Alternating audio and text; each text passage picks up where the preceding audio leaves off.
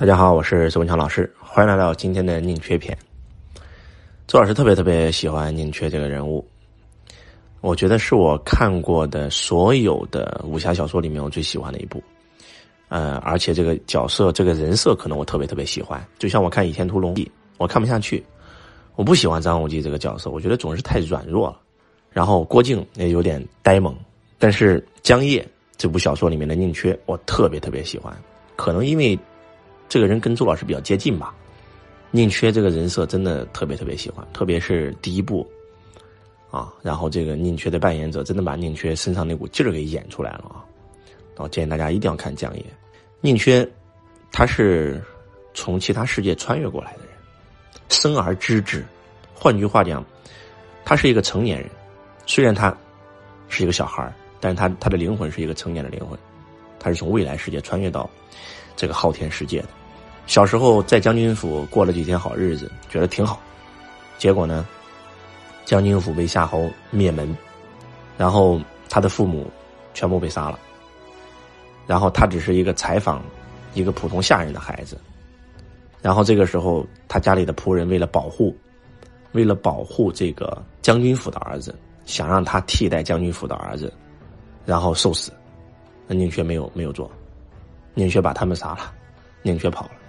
在路上遇到了桑桑，啊，桑桑只是个小小婴儿，他就背着桑桑在米山里面艰难的活了下来。他遇到了一个打猎的，他跟这个打猎的学了很多很多的本领，因为他知道要想活活下去，必须要学一身本领。他学会了打猎，他本来想这个生活挺安定的，就挺好的，结果这个打猎的非常残忍，天天打宁缺，还不让宁缺吃东西，不让桑桑吃东西。桑桑已经长大了，突然有一天。每次打宁缺，宁缺都忍着，不让宁缺吃东西，宁缺也忍着。结果这个人竟然对桑桑起了歹心，想这个强奸桑桑。那宁缺真的非常生气，就把这个人给杀了。直到去到渭城，遇到马思香，他还是要跟马思香学一身本领。所以宁缺爱学习，学了一身的本领，又加上他强烈的求生欲，他变成了威震渭城的苏壁湖的砍柴人。他的功夫了得。啊，三把朴刀，一把黄杨硬弓，见到马贼搭弓射箭，啪啪啪，箭射完以后，拿出两把朴刀，见人就砍，咔咔咔咔咔咔咔咔咔，到最后两把朴刀飞出去，一一刀一刀戳死两个，最后再拿出一把朴刀，每一次他都是胜利者。当那些马贼听到苏壁湖的砍柴人的时候，吓跑了，而这个时候的宁缺也不过就十几岁，一个娃娃，每一次他都能从艰苦的战斗当中活下来。啊，非常非常的厉害，但是，他不甘于现状，因为他要带着血海深仇，他必须得学会报仇，他必须得成为修行者，他不能修行啊，他气海雪山不通啊，他花钱去买修行者的书籍，拼命看，拼命看，每天都打坐、静坐、修炼，见到一个修行者那么骄傲的宁缺就跪下来，师傅，你收我为徒吧。有无数人告诉他说，你这辈子不能修行，你气海雪山不通，但是他坚持。我一定要修行，而且我要找最好的老师修行。大家都知道，昊天世界里面天下第一人就是夫子，创立唐国，创立书院，他一定要成为书院的门生，成为夫子的亲传弟子，这就是他的梦想。我要成为修行者，不管多少人耻笑他，他都一定要成为修行者。然后开始准备钱，要去长安，要去参加书院的考试，所有人都不看好他，特别是隆庆皇子，那还是带着光环出生的啊，燕国的皇子。但是宁缺依然在众人看到他的努力坚持下，终于考进了书院。考进书院前院他发现学不到真东西。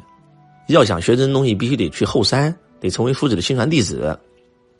要想进入二层楼，就必须得先过旧书楼。旧书楼全是天下藏书。为什么叫旧书楼呢？非常有意思。这个观点我特喜欢，因为我也经常讲这个观点。因为所有的书籍都是人写出来的，人的思想是鲜活的。当变成书的时候，其实也就是旧思想了。所以故名旧书楼。宁缺不能修行，啊，大修行者进去看书都会头晕目眩，甚至有些书境界太高，直接能够把人看死。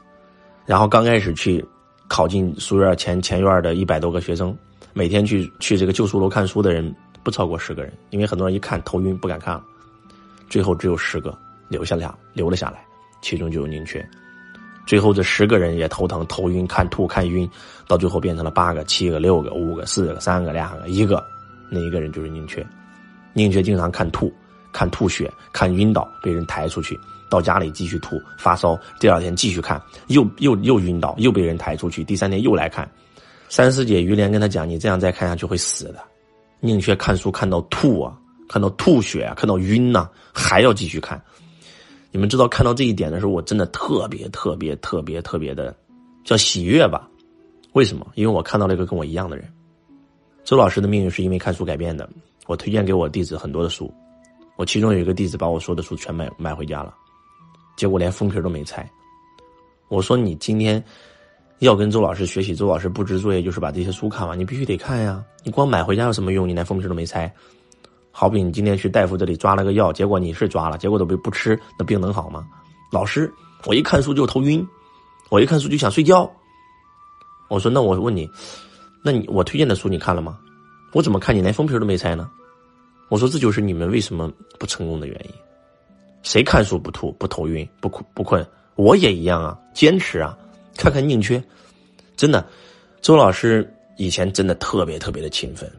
如果时间可以穿梭到十五年前，你真的能够看到一个极其普通的少年，每天坐公交车站着看书，每天坐地铁站着看书，在家里面边睡觉边看书，睡着了起来又看，上厕所拿着书上厕所，就这种场景，如果你们能看见，你们看不见了，因为时空不能传输到十五年前，那你们就看江夜吧，因为看宁缺看书这一段就跟我一模一样。我为什么很兴奋？因为我找到了同类，宁缺经过重重努力，终于成为了书院二层楼的学生。他的气海雪山也打通了。虽然他是天下最弱的这个天下行走，但是慢慢的他变成了人世间最强的人。他在战斗当中学习，他攻克了一个又一个的难题。我为什么喜欢宁缺这个人物？他这个名字我都很喜欢，宁缺毋滥嘛，宁缺精神。就像别人说我是周子精神一样，宁缺精神跟周子精神是一模一样的精神。如果你想了解周老师的过往，你就看宁缺就行了。他的人生轨迹就像周老师一样，被所有人看不起，人生的最低谷，然后一步一步靠自己爬起来，年少得志，成为人世间最强，开车新地球，成为人世间的守护者。那宁缺经历多少痛苦啊？跟昊天大战，身上的肉被一块一块凌迟割下来，他都不投降。